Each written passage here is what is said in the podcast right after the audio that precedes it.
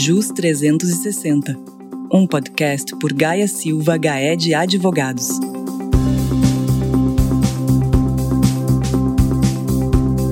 Olá, pessoal. É um prazer estar aqui com vocês novamente. Vocês devem lembrar que no nosso último encontro que eu falei com vocês, eu compartilhei alguns julgamentos do Supremo. Hoje eu venho aqui compartilhar novamente outros julgamentos que eu entendi que são relevantes e interessantes. Eu sou a Nete, sócia do escritório de Brasília, e gostaria de falar com vocês, começar falando com vocês sobre o julgamento do STF que analisou a constitucionalidade penalidade ou não, da exigência de multa por ausência ou atraso na entrega de DCTF prevista lá naquela lei 10.426.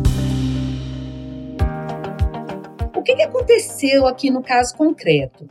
No caso concreto, o contribuinte ele tinha, ele por um delay declarou com um atraso a, os tributos na DCTF. Ele tinha feito o recolhimento dos tributos, ele pagou integralmente o crédito tributário, mas infelizmente apresentou a DCTF com atraso.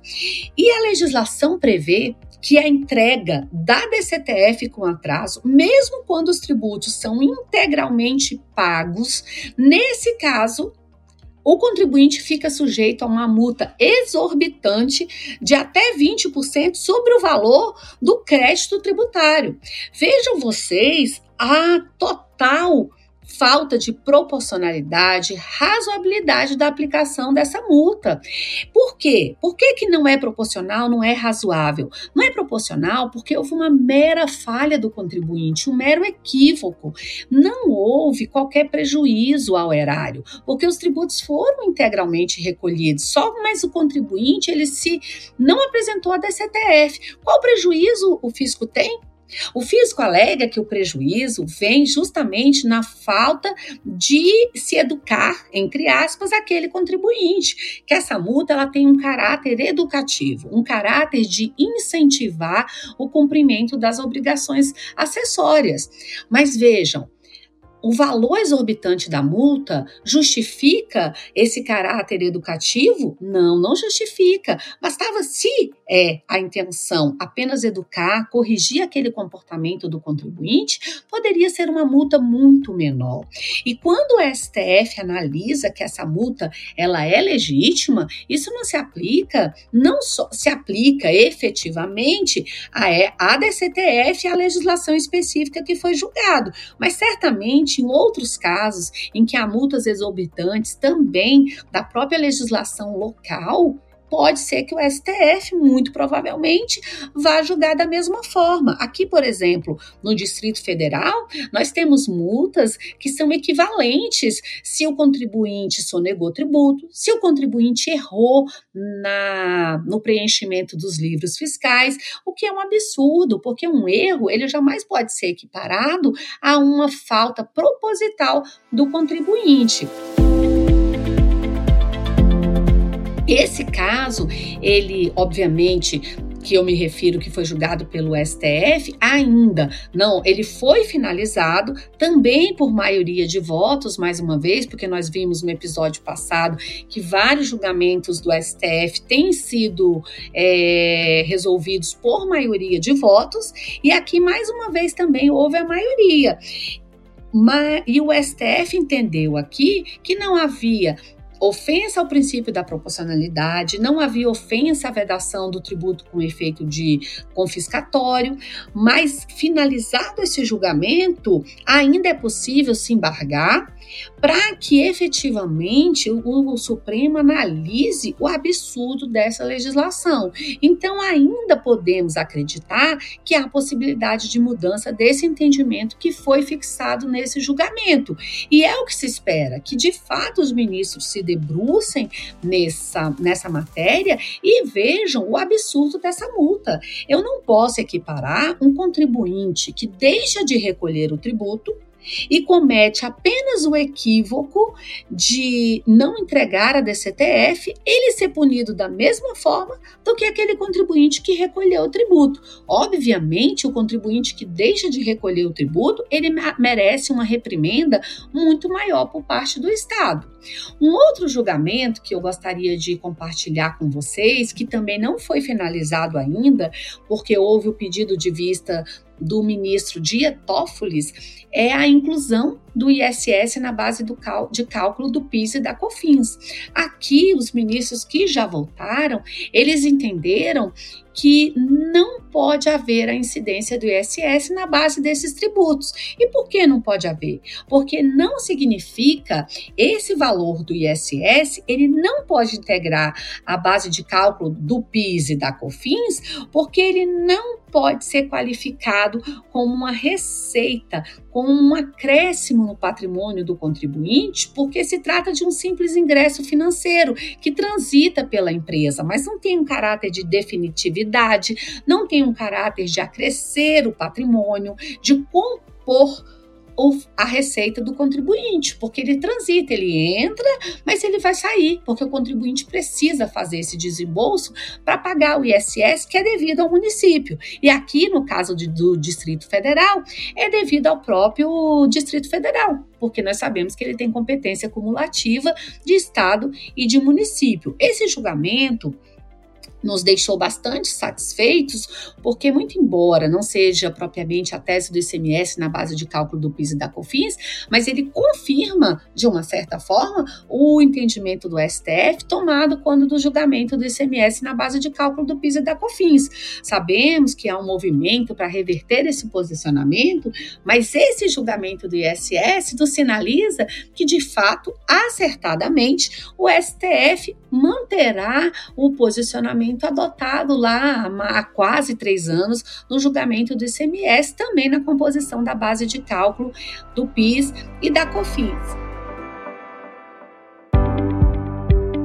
Infelizmente, compartilhando agora outro julgamento com vocês, foi aquele entendimento adotado quanto à natureza do texto constitucional de férias indenizadas ou gozadas para fim da incidência da contribuição previdenciária. Aqui nos pegou de surpresa e de forma desfavorável, porque nós entendíamos que os ministros eles iriam votar no sentido da inconstitucionalidade da incidência de contribuição sobre o texto constitucional de férias, fossem indenizadas ou fossem gozadas. Mas aqui não houve esse entendimento. O tribunal, mais uma vez também por maioria, ele reconheceu a constitucionalidade da incidência da contribuição social sobre o valor do terço constitucional de férias, diferentemente do que aconteceu lá no salário maternidade que eu compartilhei no nosso último encontro com vocês, em que o STF afastou a incidência da contribuição previdenciária social sobre o salário maternidade, aqui não. Aqui o STF, por maioria de votos, entendeu que é legítima a incidência dessa contribuição sobre o texto constitucional de férias. Acreditamos que, infelizmente, esse julgamento não vai ser revisto novamente, essa matéria, pelo STF, porque eles julgaram. Sabemos que muitas vezes os recursos que chegam à apreciação dos ministros, muitas vezes, não têm todos os argumentos que foram levados por diversos contribuintes, por, em diversos processos. Mas a tendência do STF tem sido julgar a matéria e não rejulgar novamente. Essa é a nossa experiência que vemos nesses anos, muitos anos, se repetindo. Mesmo com a mudança da corte, a tendência tem sido não revisitar temas já julgados, infelizmente. Um outro tema também que eu gostaria de compartilhar com vocês, e também foi julgado por maioria, refere-se à inclusão daqueles valores que são retidos pela administradora de cartão de crédito na base de cálculo da contribuição do PIS e da COFINS. Aqui, por maioria de votos, os ministros entenderam que aqueles valores que, quando eu uso o cartão, eu faço uma venda e o meu cliente paga com cartão e é devido uma taxa, um valor, a administradora do cartão de crédito compõe o faturamento.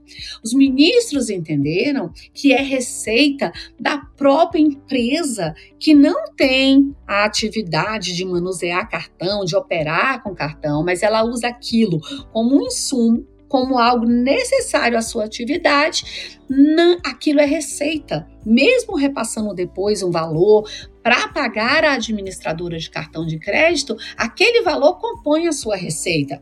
Não esperávamos que os ministros fossem julgar dessa forma, porque vejam vocês, não é uma receita do contribuinte, apenas transita também novamente pelo patrimônio, mas vai sair, porque aquele valor, quando eu passo, quando o cliente vai na minha loja, passa a maquininha, não é aquele valor total que é meu, porque uma parte eu preciso pagar a administradora administradora do, de cartão de crédito.